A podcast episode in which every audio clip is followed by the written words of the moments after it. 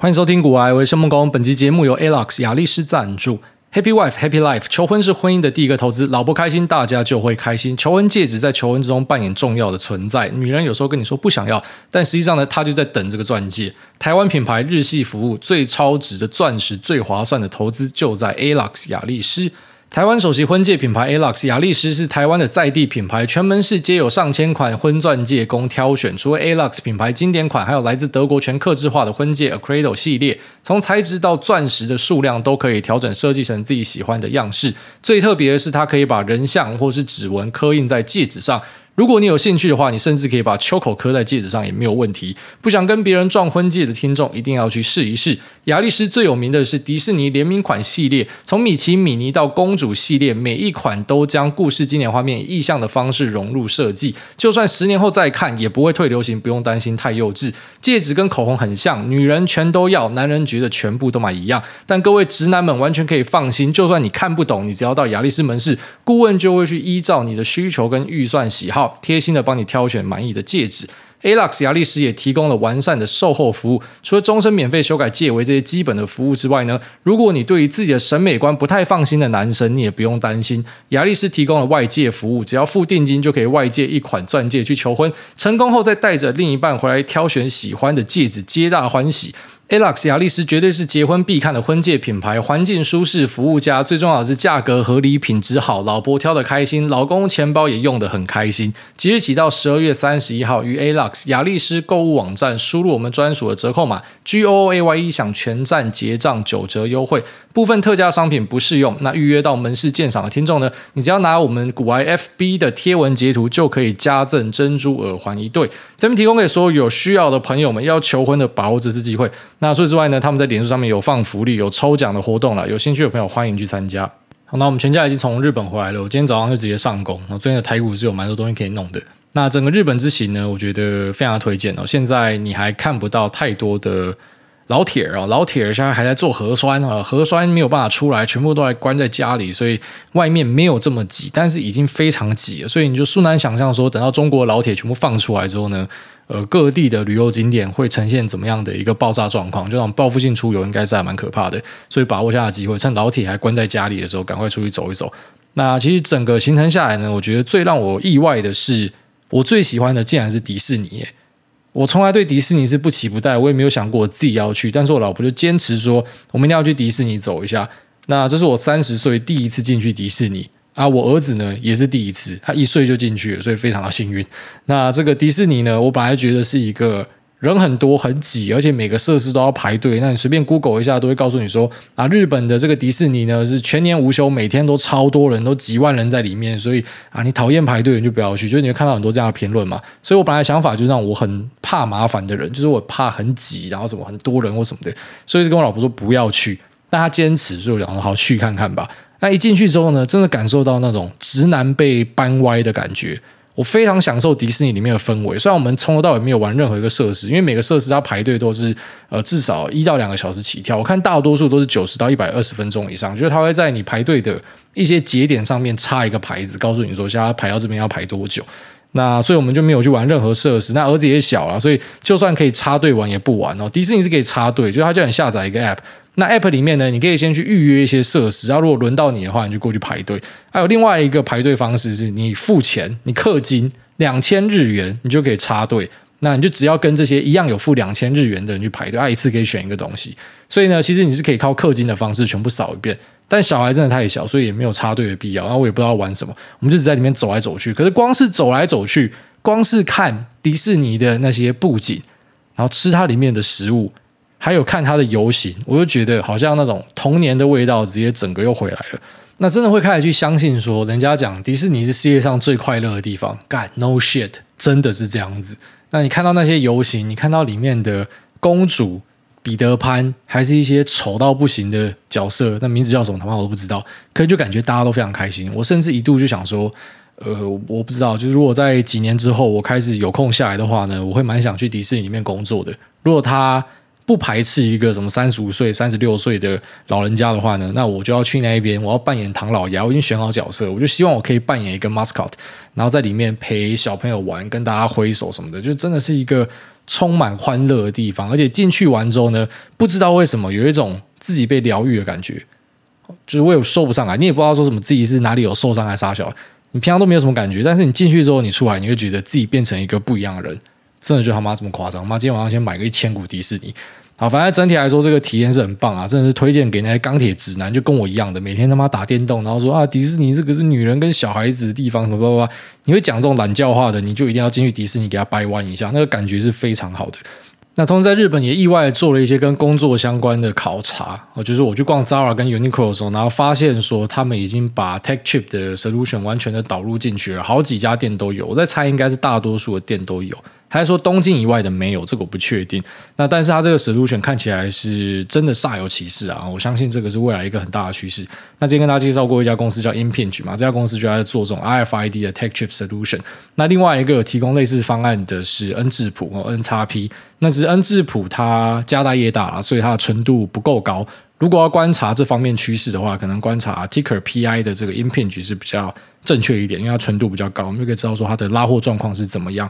那你现在只要到日本的 Zara 跟 Uniqlo，东京的啦，它结账的话，就是你把所有的商品都丢到店员面前的一个小凹槽里面，它可以一秒钟扫描出说里面有哪些东西，那总共有几件，价格是多少。所以除了加速结账，让消费者很有感之外呢，那我觉得在店家这端应该是更有感觉，就是说他们在盘点库存的时候，不用像以前一个一个数嘛，好，现在可能就是他只要拿一个 sensor 走过去，他那个距离应该有到十公尺之远，他可以直接扫到说，哎，这区的东西总共有几个或什么的，所以算是还蛮不错的一个针对哦快速流通消费品的一个解决方案哦。只是这个解决方案，我相信它一定还是有一些 bug 会产生哦，在短期之内一定有一些 feedback 会出来说啊，这个东西其实有时候会有一些什么错误啊，或叭叭叭或什么的。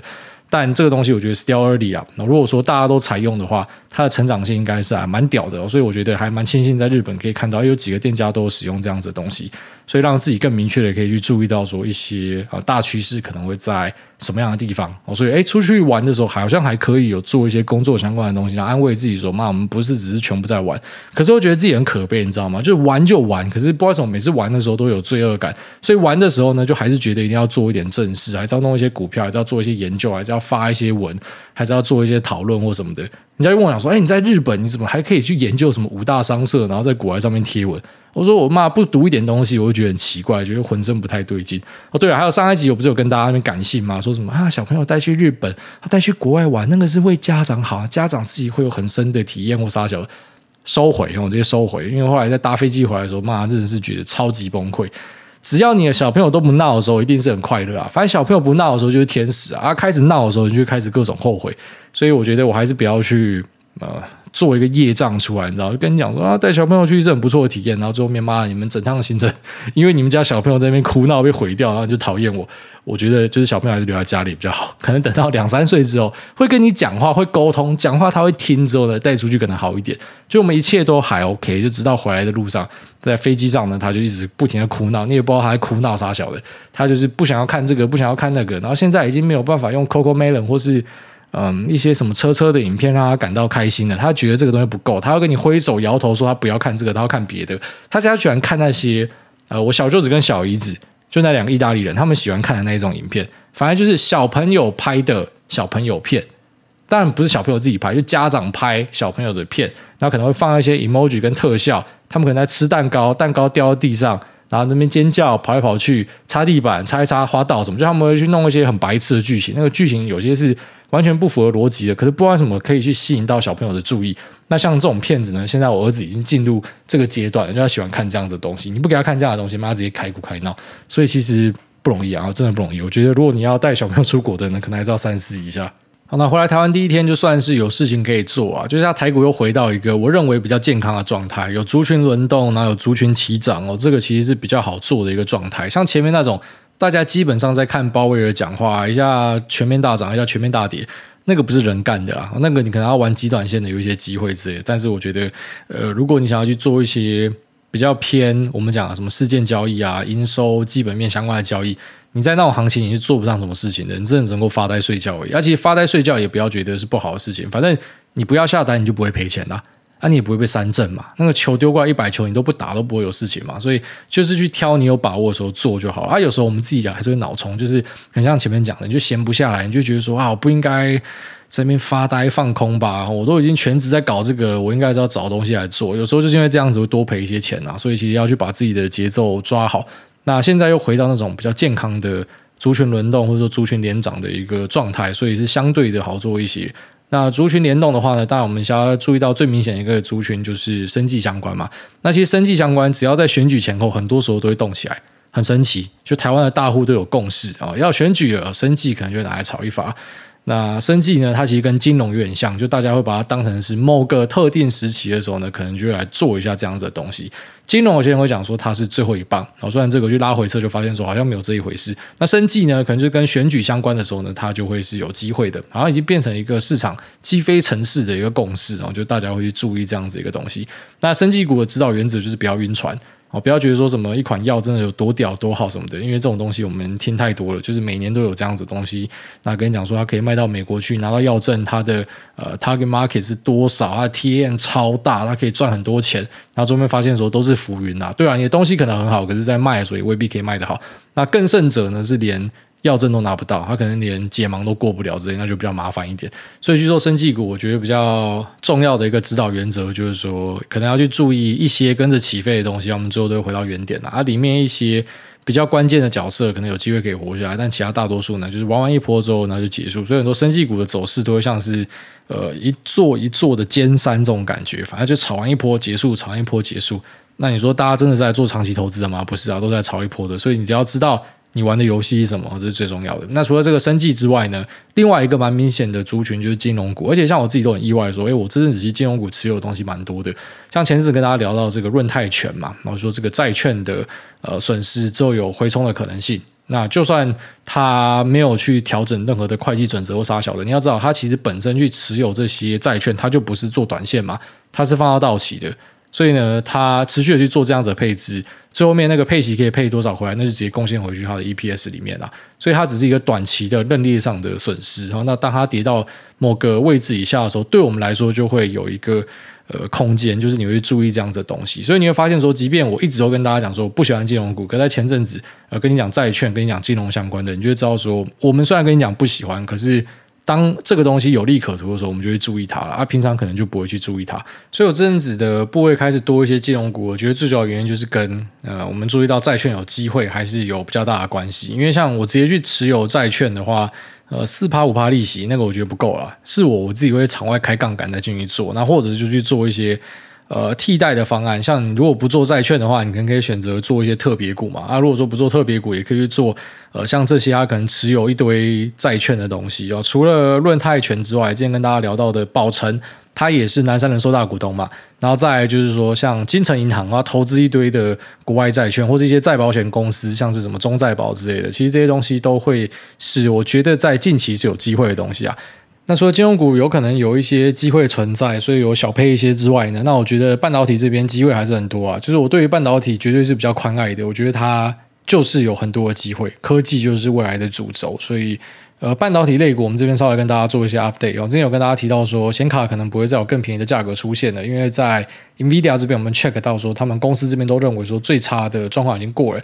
那最新就是说，在技嘉跟微星这边有 check 到说，他们的库存状况也是清的差不多了，已经开始去往所谓的正常水位去做收敛，所以之后应该就不会再看到需要去呃抛售之前囤下来的显卡哦这样的一个压力。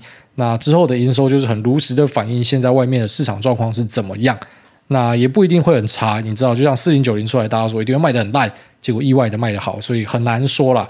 那微星跟技嘉，我觉得之后可以稍微定一下，就是在 GPU 这边的状况是怎么样。那就我所知，目前板卡的库存状况去化是非常好的，手机也是。那 PCNB 呢，可能稍微慢一点。面板的部分有注意到稼动率开始有回升，可是还是有一个隐忧，就是稼动率回升上来，价格又会下去。这跟原物料遇到的一个死局是很像的。那稍微跟朋友讨论一下，他认为说，像原物料这种死局，就是说它需要有一些庞大的利多刺激。举例说，中国决定要再一次的去支持房市。那可能就有机会，但是目前没有看到这样子的东西，所以有些这种进入死局的东西，我觉得会比较难处理一点。好，当一些库存拉回到本来正常水位的之后，就可以去从它营收里面去推估说后面的状况是怎么样。那稍微也做其他产业的一些更新。呃，首先我们有注意到说新闻里面有发出大摩提到说，呃，车用的 IDM 开始有砍单的状况。那这个就是我们之前跟气氛仔讲说，要买车的可以稍微等一下，因为我们在供应链这边已经有看到这样的状况。那只是现在大摩出来喊，我觉得是好事啊，就是这种大投行喊。他们喊才有意义嘛？你知道我们这种小节目，我们讲就是我们自己那边自慰，跟你分享一下而已。但是大投行出来喊的时候呢，大家就会去注意到这样的一个状况。所以一些在赚你资讯不对等财的，可能就没有办法可以继续这样赚下去。我跟你讲说啊，我们料很缺啊，要拔料啊，要涨价啊什么的。呃，这个东西应该都会开始恢复原状啊。那电动车跟燃油车之间的竞合之下呢，电动车可能表现会比燃油车好非常多。燃油车可能会看到一个比较明显的下修，但是车用零组件这边要稍微讲一下，因为它是一个非常广泛的集合。呃，现在比较夯的节点，N 六五、N 四零、二八，呃，这些东西呢都还是非常满哦，在代工厂这边都还是投到爆掉，所以并不是说什么车用的零件不行，就是全部不行，因为车用零件有很多，有些不行，那有些可能还是非常的缺一些关键零件啊，甚至是缺到前阵子有一个 rumor 出来，不方便讲哪些公司，反正总之就是说这个料不见，可能会让一些大厂。他在第四季他妈直接少掉一百万辆车之类的，就那种很夸张的数字丢出来，因为这个料它不可以缺，所以呢，呃，我们还是会注意到车用的零件有卡货的状况，只是呢部分啊部分可能是已经疏通掉了，那这个要去区分一下。但整体来说，我觉得车用的放缓不会跟 PCNB 手机。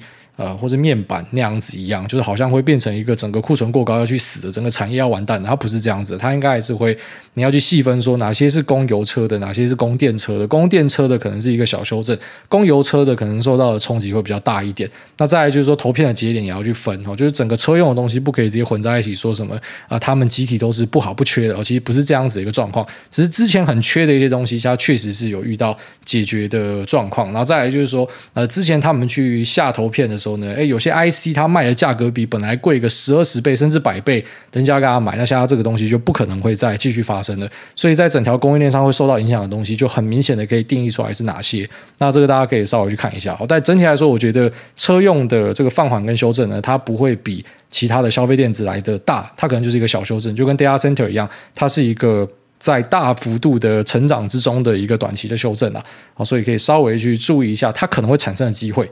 他是要注意机会的，而不是注意说什么这个地方是不是开始要放空空到底哦。其实那个逻辑上，我认为会是相反的。那最后面稍微跟大家聊一下大盘哦，比较少去跟大家聊说，就是对于大盘之后的整体展望是怎么样，因为这种东西比较飘忽不定啊。但是我可以跟大家聊一下我自己的资金控管的状况，那可能可以让大家做一下参考，就是为什么会这样想，然后以及我之后会想要怎么样做，有没有什么样的防呆机制，或是怎么样的判断基准。那大家应该要知道，说我去看整体市场都是用供应链跟呃一些台湾跟美国有关联性的公司去做分析嘛。那我这样的分析方式有一个缺点，就是像今年初的反转没有办法抓到，我等到四五月才开始去做 long short，所以等我是慢了一季以上。那但是呢，在地板的部分还蛮有自信可以抓到，因为我们可以很快的知道说目前的库存状况是怎么样，所以什么时候库存会回到正常？那回到正常就代表说下档开始变得有限了嘛。只是库存回到正常不代表后面业绩就要直线上升哦，因为库存回到正常，可能后面的买盘哦，居然说全球经济状况不好，那买盘也不好，所以就算库存是正常水位，可能也不代表说业绩会增长。可是至少我们可以大概知道说底跟高在相对应什么样的地方。那用库存的角度来看，刚刚前面有聊到说，之前很差的一些东西，呃，板卡啊、手机啊，现在其实已经开始回到健康的水位，但是还是有不好的地方。那这些不好的东西呢，它可能需要更多的时间去化，甚至会到二三年的 Q4 才会做好一个完整的去化。那我自己前阵子是有跑去办质押啦，就是说开一些我认为合理的杠杆，然后一样就不要乱学啊，就是你自己的资金控管要算好。那我觉得这个地方我去开一些杠是合理的，所以我就去准备了一些股票资产，然后去开了一个质押。然后其实最后面这个质押的利率呢，我觉得比较高一些，他给我二点五趴。我问他说要怎么样才可以压到两趴？两趴就是现在最低啊。那他说你要这边放一亿以上才有两趴，我说好啊，那我换去别家，换去别家可以给我两趴的，我只要放一千万，他可能就给我两趴了。所以呃，我最后面就把那个本来压在某券商的部位砍光光，然后换去另外一个券商，所以等于是另类去杠杆。然后本来已经压进去，然后同时拿这个质押出来的钱再买进股票，再压进去，已经做好了杠杆的配置，只是因为我就贪说这个零点五趴利息。呃，其实老实讲差距不大，但就 kimochi 的问题，就觉得说好吧，那我就换家，那所以把东西都卖出去，等于说另类的去杠杆。所以其实我这阵就很希望它赶快再跌回来，好，再跌回来一次，然后再让我加一次杠，我觉得是最好的。但众所周知，就是台股最近就是跟铁打的一样嘛，超级硬，基本上是没有什么样的回档。那如果说在日内有看到一些回落，马上就会被抬回去。所以我在想说，可能需要鲍威尔助攻吧。如果鲍威尔助攻有机会。但只是台积电这边又有巴菲特在那边扛着哦。虽然这边还是要跟大家补充一个冷知识，就是一般巴菲特买进什么，短期内会先跌哦。近年都是这样子，他买了就会先跌。那不是说他不行哦，就只是告诉你说，你看连股神这种妈可能全世界消息能力最好的人之一，他都没有办法说买在一个相对高低点，结果妈的你的股票老是可以，真的很神奇哦。那巴菲特他如果说撑在台积电这边的话，就会有很多全世界的啊这些 value investors 好价值投资的信徒，或者说一些 fund 可能就会跟进，所以台积电可能会相对应的有一些支撑吧。那因为它有支撑，所以台股大盘啊台积电占比就二十几趴，可能也会因为这样子比较硬。那一堆中小型早都底要烂掉了，所以你说它的 market cap 就已经缩小，要怎么样去把大盘往下拽？我觉得就比较困难一点。除非红海有一点表现啊，红海最近不是又出了一个事情，呃，在他那个中国的厂房呃跑出来贬大白跟贬一些呃厂务人员哦，反正就有一些纠纷或什么的。但是红海又很会处理事情，你知道吗？所以我又不觉得说红海会带动大盘下一波的修正，就可能还是要有台积电的下修才有机会。那只是台积电又有八八成真，懂吗？现在就很困难。但我自己是希望说再看到一个下修了。那如果说我们不用感情上来看，就是用一些比较理性的角度，我不要用你自己希望的来看。呃，我自己是觉得说应该还是要有下修，因为如果说按照我们目前所看到的库存改善的状况，呃，其实还是没有办法很笃定的跟大家讲说，在二三年的第三季开始就会一切回到欣欣向荣。目前比较难看到这样的一个状况。那因为能见度不够啦，所以我们就不会这么有自信的跟你讲说，很快的就会回到多头。我们可以跟你讲说，长期是多头啦，好，这个大家都会讲啊。只是就是说，呃，短期上我们可能还有够多的证据去支持自己，才会相信说，可能可以回到一个呃继续上涨的趋势啊。那那个不管是用供应链的角度来看，还是说 Fed 开始去呃停止升息，那甚至降息啊，这都是一个。促使目前大盘继续往上走的一个动力，那只是现在还没有看到，所以我们其实都会比较倾向相信说，呃，在涨多之后可能会有一个回落啦。所以因为这样子，最近就在思考说什么时候要把呃 long short 的部位给撤掉，因为我还是比较喜欢以纯多单的方式去经营。那只是因为现在可以做多的标的真的是不多，最近市场上在喊的一些东西，我真的觉得莫名其妙，像。呃，某板卡厂有在做 server 的，就有很多人在喊他说做他，理由呢？哦，理由是说他的库存已经开始降低了，感觉超烂的。就是这个东西为什么可以当成是一个做多的理由？可是诶，市场的资金就真的有进去啊。所以像这种东西，回归到上一集嘛，就是我们听到一个题材，那有涨我们才会真的进去买嘛。可是你看这个有涨，但是我还是不愿意买，这个就是我讲的人为判断的部分，就是我们还是会觉得说它不够吸引我，所以我不要做。我觉得够吸引我，我才要做。那我目前就是找不到太多够吸引我的东西，我觉得还需要有更多的消息去推它了。所以既然没有往上的空间，可能就是往下或是盘整吧。所以也因为这样子，会决定说把呃 long short 部位可能继续去 hold 着。那同时呢，直压可能就等到下一波有跌的时候，我们再来去试试看。这是我自己的一个短线上的规划。所以在那边稍微分享给大家哦，就是说最近虽然开始有看到很多个股已经回到轮涨。那大盘开始涨，市场的情绪开始翻多，一些报道写说，呃，很多人开始决定要去把什么定存解掉，然后去买股票。虽然我觉得这边绝对是台股的一个以估值来看的相对低档区啊。好，我们后面会不会有黑天鹅去把股价往下撞？这个如我所说，我们不用去做猜测，因为黑天鹅就是你猜不到的事情。但虽然自己长期站在多军嘛，只是你说要我去讲说这边就是最低点，然后我们在一两年之后回头看，哦，这边就是起涨点，一路往上喷。老实讲，我会觉得殊难想象，难以相信。就是我认为。呃，基本面的数字不会跟得这么快。那假设股价是提早半年的话呢？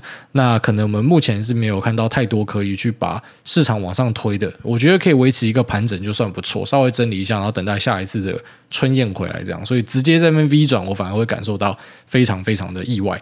大概这样子，跟大家分享一下我对于目前盘势的一个看法。哦，所以其实虽然还是偏多在做，但是什么时候要去把杠杆加上去，什么时候去把一些呃空单对冲的部位给降掉，其实我认为时间点还没到啦。那当然我也可能看错，只是这个看错就是很好的事情嘛。啊，类似说 emotional hedging 情绪对冲啊，我看很多人在下运彩，因为下运彩的方式下错了，你支持这一队，你应该下对面。因为你支持的这一队，你赢的话心情很爽嘛，啊，那个钱赔掉就当成祭天，超舒服的。可如果说你支持的这一队输掉，啊，你运彩又赔钱，干那个是双重打击。明明就是看个球，明明就是该享受的，就妈搞到自己心情差。那下阿根廷的他妈下到干，直接把电视砸掉，我觉得超傻眼。那那这个就是因为你没有去做 emotional hedging 啊。那运彩的部分，最近很多人在下，我觉得下运彩就是一个很不错的去。呃，分析自己的部位到底是要下多下少一个很棒的机会。像阿根廷这种东西，你下它，你赚的那个赔率这么低，然后你去 all in，这个变成说你输就是归零呢，啊，你赢只赢那一点点，好，你赢只赢这个啊、非常浅薄的微利，可是你输呢，这个风险是卖毒的风险啊，所以是很奇怪的事情，你不要去做这种利博，那风险是很高的东西。好，虽然其实呃下运彩跟选择权有点像。它理论上是一个下档可控的东西，因为你最多就是把本金输掉，你不会倒赔嘛，你不会有什么呃节外生枝的状况嘛。反正我下一百块，我赚的赔率是多少已经算出来，我赔多少我就算出来，等于我赚赔比是算好的。可是呢，有些人他玩这个，他那个逻辑上串不通，他去借一堆钱去下，那他的下档变超大，可是他的上档呢，他上档可能就是你压一个很强的队伍十趴二十趴，甚至我觉得比这个数字还少。这么少的一个这个赚赔比，然后你愿意去压这么大的钱，这其实是一个很难想象的事情啊！如果你有玩股票的话，你就不会这样下了。所以，呃，做一点股票对于你去下运彩可能是有帮助。但我自己觉得下运彩这种东西，小赌怡情啊，不要去把呃这个自己的情绪啊、身家都压在上面。明明看球是一个很开心的事情，就玩到最后面心情变很差。好，这边稍微跟大家分享一下。好，那这里就聊到这边，我们接下来进入 Q&A 的部分。第一位，我也好想去日本。他说：“再比高股息好吗？”艾大你好，观察去年和今年国内发行的美债二十年 ETF，今年净值低，债息比较高，现在加码布局，增加持股量，可以提高未来的殖利率。高股息 ETF 有发不出股利的风险，但债券 ETF 并没有不发债息的风险。以长期固定收益的立场来看，国内美债 ETF 除了相关费率比较高之外，还有其他风险吗？挂号暂不考虑直接买美债。哪一大在财经知识方面博学多闻，看到一些半桶水或是门外汉的财经网红在唬烂，或是避重就轻，会不会看到很火大，或是会感叹到底哪些傻子会相信？不会啦，其实，在一些人眼中，他们可能也觉得我是白痴吧。所以我觉得到最后都不要去争这种意气之争、口舌之争，反正谁口袋有钱花自己知道，这样就好了。那也不用去跟别人做比较。那再来就他前面讲到的，我觉得那个没有孰优孰劣啊，就是你喜欢哪一个啊？如果说你今天是买呃。高股息的 ETF，它本质上就还是股票嘛。啊，股票最近大家都知道杀的跟狗一样嘛，所以股票它可能这个上档的空间也很大。虽然可能呃股息未必会配给你，可是还是有资本利得的部分嘛。那债的部分呢？如果你是买债券的 ETF 的话，以目前的比较长年期的美国国债来讲，它确实是跌到前面有跟大家提到嘛，两三百年之最哦。这个今年的下跌量是非常夸张的，所以如果说之后的利息已经拉平，然后甚至会有衰退可能性，降息的话，你这个东西就会喷烂嘛。所以我觉得这个是青菜萝卜各有所好啦，两个都 OK。那你说美债的 ETF 除了费率比较高之外，有什么风险？一般会遇到的是汇率风险啊，因为这种美债 ETF 很多是台币计价持有美元资产嘛，哦，所以可能会有汇率的一个风险。那我对国内美债的 ETF 我是不熟啦，所以你自己要去研究一下有没有去做汇率避险啊，还是说他如果是没有做汇率避险的话呢，那是不是就有可能会吃到一些汇损的可能性？那不是说有做避险就比较好，因为有做避险它也是呃有可能会有这个呃避险的成本支出等等的，所以它确实是有一些东西要去稍微注意一下。那下面为这个推推好频道，他说：“哎大你好，想问你最得意的一次操作股票经验是什么呢？以及最赛的一次操作股票是什么呢？谢谢。呃，我们就拿今年来讲好了，今年的印象我们要深刻嘛。最赛的话，我觉得就是我跑去跟 Peter Lynch 的牌，然后买了按摩店嘛，一个按摩店的股票。干你娘！一买直接从一块跌到零点六四还多少？妈停损出场，好，现在剩一部分留在里面，小小的部位留在里面看。本来想说妈的，Peter Lynch 久久浮上来，然后价值投资的大明灯，结果我一买进就直接跟着他一进棺材。当然，他可能看很长啊，他可能是看十年、二十年的东西，但是我这个人呢，就是呃，有时候比较短视尽力一点呢，我会去注意停损，我会觉得。呃，当我这个东西不对，我就要砍掉。虽然其实我跟他单的部位很小，但还是会觉得说，就不要让自己的资金摆在一个自己不熟悉的东西嘛。特别是我都已经当他妈跟单仔了，所以当然不对就砍掉。那我觉得今年印象比较深刻就是这个，等于说直接呃跟他一买进就赔掉三十几趴。虽然这个呃占本金部位是很小，因为它只是一个小部位，不过印象蛮深刻的，因为跟着自己的偶像买，直接进棺材。那比较得意的操作，今年都是比较偏空方，有多单有一两只还做得不错，一个是 Lattice，然后另外一个就是 Impinj，呃，Impinge 我有被洗掉，所以 Impinge 我是。跳涨那段没有吃到，但前面有吃到。那跳涨没有吃到，那跳涨之后再布局回来这样子，那压的量比之前少一些。呃，这个看对，然后有赚钱是还蛮爽的。安森美也蛮爽的，安森美也是我一直觉得它是半导体里面的一个最后救星，虽然他家可能开始也要砍单的啊，但它算是今年有支撑到一些绩效。Lattice 呢，FPGA 的表现状况很不错，所以在它疯狂大跌的时候，还是有勇敢的进去买进这样子。那。多单是这样，啊，空单一些比较有印象的东西，就是那一些因为疫情而起的机会财公司。那我相信之后赚不到这个钱。呃，空单标的我比较不喜欢讲是哪些，因为这个在台湾很多会引起争议。然后说，哎妈，你在做空我标的，跑去检举你。呃，虽然这个检举最后面都是不会有任何事情啊，反正我还是觉得就避免让大家不舒服嘛。你自己的标的被人家做空，那感觉一定是不太好的。所以，反正就是那一些我们在节目会讲到的机会财股，我觉得他以后一定赚不到这个钱的。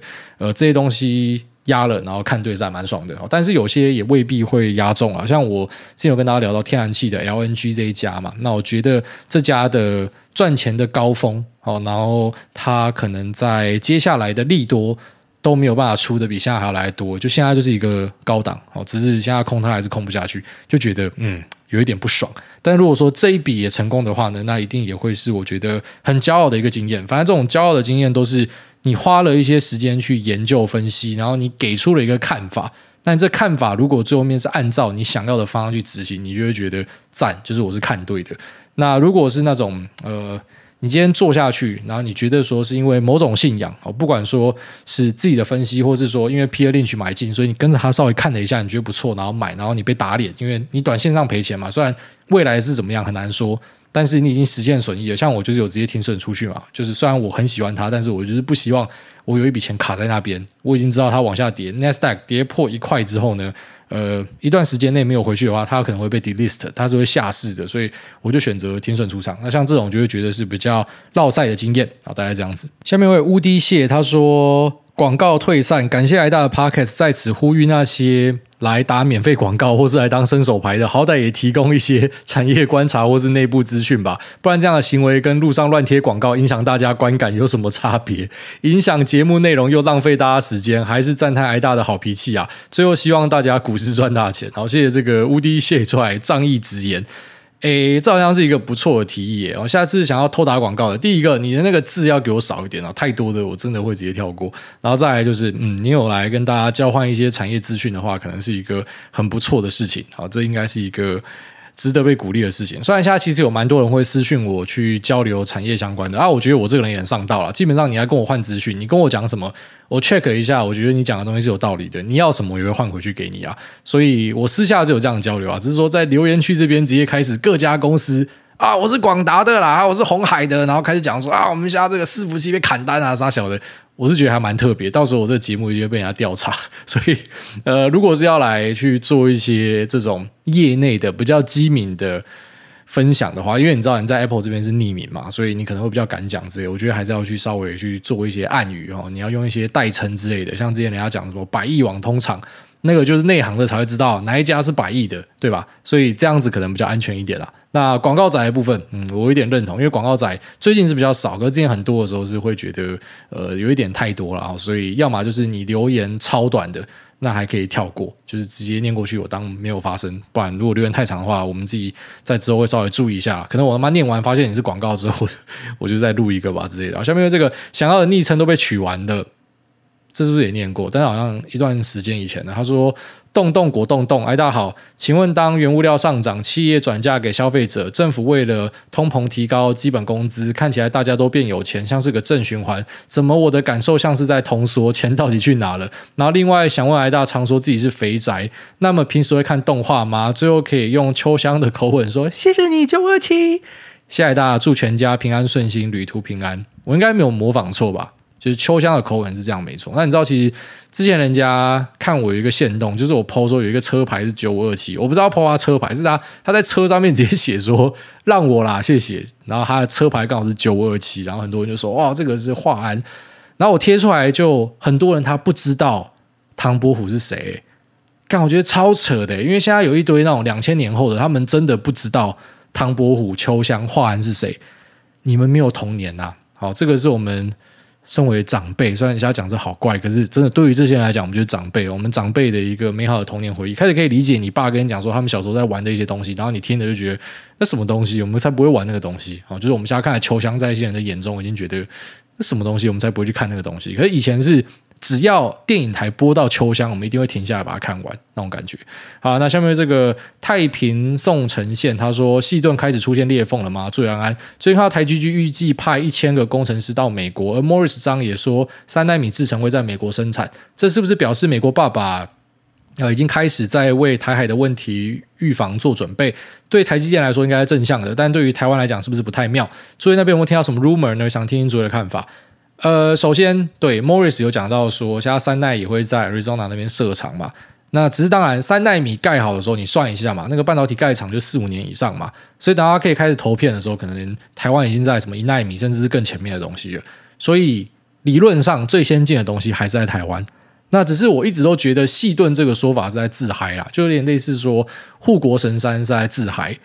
你说你有这个东西，中共就不会打你吗？你觉得中共是理性的吗？就像你觉得俄罗斯是理性的吗？他打乌克兰真的是理性的吗？所以很多人就觉得说，我有这个他就不会打我，其实不是这样子。所以你要武装到你的牙齿，他妈连你的牙齿都是钢牙，人家才不敢打你，好不好？跟你有没有什么台积电是没有关系的。那么屁股翘起来，然后你有台积电，人家照样是从背后直接嘟进去。所以我认为细盾这个说法本来就很奇怪，就不是说什么你有这个，人家就不会打你，然后全世界会保护你，不是这样子。这天助自助，你还是要自己去保护自己。那再来说这样子对台湾是不是不太妙？我觉得不是啊。其实我觉得，呃，先进制程留在台湾嘛。那台湾的一些东西在压力之下，哦，就是去美国设厂。因为 Morris 他自己访问讲那么多次，那已经不是在暗示了，都已经明示了。然后觉得说，呃，我们供应链分工是很合理，本来就要这样做。当初会成立 TSMC，不也是因为这样的一个精神在背后嘛？所以才会把专业代工拉出来。不然以前人家都是 IDM 嘛。那对他来讲，他就是不希望去嘛。可是为什么还是去？那就政治压力啊。它其实全世界都让你台积电设厂嘛，也不要讲台积电啊，可能联电也被叫去哪里设厂哪里设厂之类的。那大家都希望说我们自己有一个晶圆厂嘛，那有晶圆厂的话，是不是这样我们以后就不会断供？所以我觉得这有点类似全球政治人物的一个集体失智，因为他们被疫情吓到了，所以他们觉得说我们也要有自己的晶圆厂。那美国这边我相信是没有什么太大问题啊，就美国这边的配套方案一定是弄好好的，不然说什么后端的封测什么一定都可以直接处理好，可能成本高一点，可是没差。这个厂我觉得它就是一个政治目的，就是说，呃，有朝一日它也真的打起来的话，美国至少不会断供嘛，我们自己是有东西可以继续生产的，呃，那成本可能高一点也 OK。就像大家会讲说，可能在美国这边生产会比较贵嘛，啊，美厂那个是美国人自己去吸收啊，那可能台积电的毛利会部分受到影响哦，营收冲上去嘛，啊，可能没有那么赚钱，可能会有一点影响，但我觉得，呃，长线不影响他看多的这一件事情。那只是现在全球各地要去设厂。我反而觉得最后面会变成一个笑话，我自己是这样猜测啊，就是可能两年后、三年后之后，发现根本行不通，因为你不是说把一个大型晶圆代工厂拉出去设厂，你就解决所有问题了。那个是整个供应链聚落都要在那边，你才可以去有一个呃划算实惠，那并且是消费者负担得起的一个供应链生产，才可以在那边整个做起来。它不是这么简单的，不然大家现在都毛病在中国，可是为什么不可以就直接说离开就离开？因为没有那么简单，那个迁厂都是呃，它不是说什么代工厂出出去就好了，它可能还有什么上面的 PCB 啊，然后什么检测啊、封装啊、测试啊，所有东西都把它绑在一起，它是要在附近都要有，所以它才可以有这个聚落的那个效应出来。所以我个人是认为说，呃，现在全球都要台积电或是一些方嘴去设厂，那个是因为他们被肺炎吓到了。那再就是讲说，会不会因为我们去美国设厂，所以台湾就变得是呃可歌可泣，然后可以割下来，可以去抛弃？我觉得不是这样子，因为等到那个厂盖好，其实台湾已经在更先进的制程去了。那再呢，不是说你有最先进的制程，中国就不会打你。其实它呃可以基于各种奇怪的理由都跑去打你，大概是这样子。下面一位弹珠美人鱼，他说：“可不可以再涨一点点就好？”诸位好，小弟是一名被论文追着干的研究生，本身科系偏气管，但因为未来希望可以进入银行工作，且对投资有一点兴趣，所以修了很多相关的课程，也考了一些证照。不过一直不晓得该如何把所学用在实务上。部位主要也都是以指数为主，主动选股有小赚，但总觉得是赛道的成分居多。想请问主委，面对初入股市的菜包，该如何将所学用于实务？还是说多被股不是干几次就懂了？以上祝主委一家平安健康。P.S. 这周是我的生日，希望主委用最鸡掰的语气跟我说：“哈哈，好可怜哦，没有女朋友陪你过生日。”我总觉得我这样子平白的讲过去就很鸡掰了，然后再来就他前面讲说，呃，他是在对金融有兴趣嘛，所以呢，他希望可以把这些知识跟证照，呃，用在实务上。那部位是以指数为主，这个应该就是那种很学术派的，因为那种学术到一个极限之后，其实他们蛮多都会直接选择指数配置。就是他们不会去再做主动选股的配置的，你会发现很多学术派最后都会走向这样子，那没有办法，那是因为数据跟统计就支持他必须要这样子做。那他确实也会因为说有这样的背景之下，他会认为说他主动选股那都是赛道的。那其实我觉得啊、开始觉得自己是不是都是靠赛，是一个健康而且是好的事情。那个就是那个什么达克效应啊。所以达克效应就讲说，那一种什么都不懂的时候，自信都超高的，然后开始懂事情之后呢，会越来越没有自信，会觉得我自己是不是一个废物，我是不是靠赛，我是不是都是运气？那等到你真的变专家的时候呢，你的自信会稍微恢复一些，可是都没有比你当时什么都不懂的那个迷之自信来得高。那我觉得一个真的很聪明、很厉害的人，就我自己的观察啦。他们其实都不会太有自信，而且不容易把话说死。当我今天看到一个非常有自信、讲话非常铁口直断、那种名牌老师那种味道的人呢，基本上你可以笃定的说，这个人绝对是白痴哦，几乎他就是一定是白痴。呃，那个几率太高了，所以我直接讲一定，我直接讲这个 probability 是九十九点九九趴之类的，因为我们长期的经验就是这样子。那当你今天发现自己不足的时候呢，可能是代表着你有一些隐含的智慧，你自己不知道。就是因为你有智慧，所以你才会开始去怀疑自己：我是不是赛道的？我这个是不是几率？但如果说你很笨的话，你根本不知道什么叫几率，你也不知道什么是期望值，然后什么是呃什么标准差之类的，你什么小都不知道的话，你就只是单纯的觉得自己很厉害。你所有的赛道，你都会觉得自己很厉害。但就是因为你了解到了这一层东西，所以你才会开始去意会到说，是不是我是单纯来靠赛？那这其实是代表着你脑袋是有些东西的。那我觉得这个以我们自己的经验来看是很准确的。好，所以其实不要去。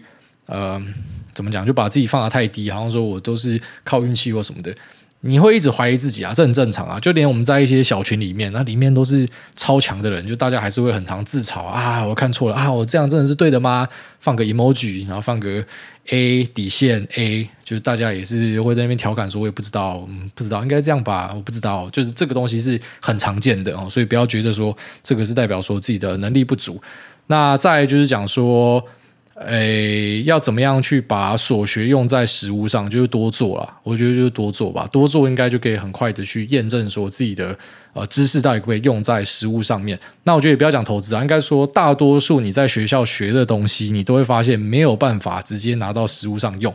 虽然类似说学校只是帮你建立一个基础的逻辑跟是非判断，那最后面其实大多数的东西都是进去职场里面，然后因为你去呃。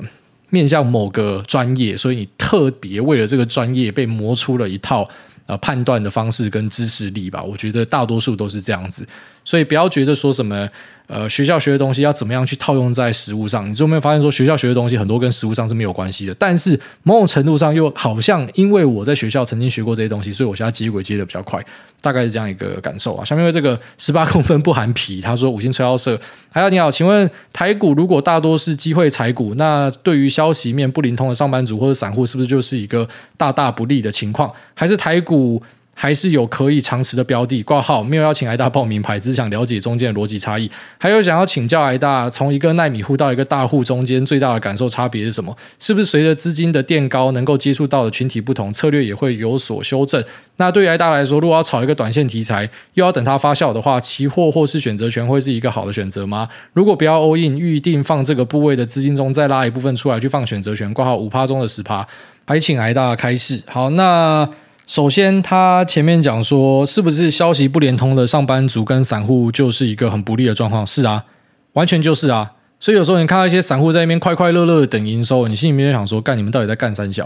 你在等的营收是人家可能半个月前就知道的东西，呃，不知道讲说什么，大家都是内线或啥小，有些人他真的就算得出来，就是身边真的有一堆这样子的人，就妈的都算得出来，他已经知道，呃，这个中国这边下一个厂哦盖出来什么时候会贡献，会贡献多少钱。人家早就都算到了，然后你还那边乖乖的等营收，等人家法说会，人家早就在前面就办小厂了。所以我就一直跟大家讲说，一般散户要去干赢那种以投资为生的人，本来就很难。那为什么很多人会鼓励你这样做呢？因为他要卖你课，好吗？因为他要卖你一个梦想，卖梦想的、卖铲子的最赚钱呐。他卖你一个可以去击败这些呃专业投资人、专业法人。虽然不是讲说法人就一定比你专业、比你强哦，只是就是说很多商人就是想要去形塑一个，如果你照 A、B、C。呃，步调这样走的话，你就一定可以怎么样的一个梦想给你，然后让你觉得我真的可以这样做，然后在外面做了一段时间之后，发现说干你根本就没有办法，所以我都会鼓励大家，就是说你下去做看看，然后做一个循环。如果说真的有办法是这一块料的话，那你就是；那如果做了没有办法，那你就不是这一块料。啊，其实也没有什么大不了的，它就是一门专业嘛。啊，这门专业就如同。呃，所有的生意一样，不是说什么我今天把你丢到任何一个生意，你都可以把它经营得很好嘛。所以道理其实就这么简单呐、那如果说想要去拼这种短线消息的，我真心是觉得一般散户是很难打赢那些，嗯、就是他们真的有能力去获得资讯，或者说他自己非常会算，或者说他投入非常多时间的人。就是你只是拿你业余的时间，上班十五分钟出来滑一滑，然后你觉得你要去干赢那些花一堆时间在里面的，不是说花一堆时间一定比较屌哦，可是。他花的时间是你的这么多，然后你期待你随便做一做可以赢他，除非你是天才吧。所以真的是这样啦，就是一般散户要去做这种短线投机的，大多数都是成为人家的流动性而已，就是你是被提款的那一个。然后再来就是说，资金从小变大的感受是什么？呃，比较明显的一个差距就是开始会考虑未纳量，一开始当然都不会，因为你买什么你就是市场中的一个小水珠而已。但是后来买一些东西是像之前跟大家讲嘛，某一个 ETF 卖随便卖一卖，把人家的造势卖到坏掉，或是呃有一些个股你在出货的时候，结果意外的触发了跌停，然后人家在股市同学会上面讲说主力在出货，其实你根本不是主力，你知道还有更大的，只是你刚好你需要这笔钱付房贷而已之类的，所以你会开始发现有一些奇怪的事情发生，然后或者是。呃，有些产品可能就没有办法做了啊。以前可能小资金可以去某个地方，然后杠上加杠撬进去。只是你现在这个资金，你要杠上加杠撬进去的话，你要去股期的话，你一个人就吃掉四档五档，所以你的做法一定不一样。你就一定要稍微去分散，然后选一些不一样的工具，大概这样子。然后再来就是说，这个短线题材要等它发酵的话。期货跟选择权会是一个好的选择吗？我觉得在台湾的话，股票期货是一个很好的选择，因为股票期货有所有你股票有的优势，那一些股票有的呃一些股票没有的优势呢，期货有的优势，股票期货又有。对啊，这个可能有些人会觉得鬼打墙。有个商品，它本身就叫做股票期货哦，它是四个字，不是说什么股票跟期货。那股票期货就是股票的期货形式，所以它等于它有股票的优点，它又有期货的优点。那像这样子的东西拿来做所谓的短线价差的话，它是一个成本低又很不错的一个选择。只要注意一下流动性哦，有些股期是没有流动性的。那选择权的话呢，我觉得。那它跟权证一样啊，就是它会有时间价值嘛，所以如果它没有在一个时效内去发酵的话，这个东西可能就会吃到归零高，或是呃，反正如果你压价内就不会归零高嘛。可是，一样它就是有这个时间价值会减损，但整体来说，这个东西是比较有压力的，所以你可以把它想象成它就是一个去可以放大很大杠杆的工具，但是它不是一个好的工具啊。基本上做权证要做得好的很难哦，比较困难。我们一般听到。呃，股票做得好的人是比较多的，然后期货做得好的呢，可能是第二多的啊。选择权跟权证做得好的，可能是最少的。那也不要觉得说什么，因为这个最少，所以这个东西就是最强的人才可以做这个。其实不是这样运作的，有蛮多他可能是期货跟股票起家，他小本金那边杠杠杠，然后给他塞上来，呃，其实大多数最后面都会承认自己是有赛的成分啊，这也不是不好，就是刚好运势对了嘛。你今天郭台铭如果生在不一样的年代，可能也未必可以做出一个红海嘛。就大家都有这个运势的成分，然后起来之后呢，可能大家都会回去股票，就最后面大家都会回去股票这样子。那只是如果说在工具的选择上呢，我自己会觉得权证跟选择权尽量都要去避开。呃，你做股票跟股票期货还 OK，只是股票期货就可以单纯想象成是股票的放大杠杆，因为我不相信真的有这么多人会直接，因为股票期货的一口是两张嘛，所以你真的是放满保证金不会，你一定是开杠开爆，所以如果你连现股都做离拉，你去开杠，你应该死更快而已。那这是我给大家的一个建议。好，下面有这个朵丽丝小公主，她说第一次留言希望被念到，跟孩子的爸爸都是古癌的忠实听众。十一月二十五号是我们第一次约会的日子，也是今年我们要登记新婚的日子。希望古埃可以祝番茄夫妇新婚愉快。挂号第一次约会，要不是听到他也有听古埃，根本没啥话题聊不起来。好了，那恭喜这两位听众，然后朵丽丝跟她的老公番茄夫妇新婚愉快。那也祝你们可以平安健康。如果要生小孩的话，就早生贵子；如果没有要生小孩的话呢，就是啊平安幸福啦。那也希望一切都顺利。那这边拜拜。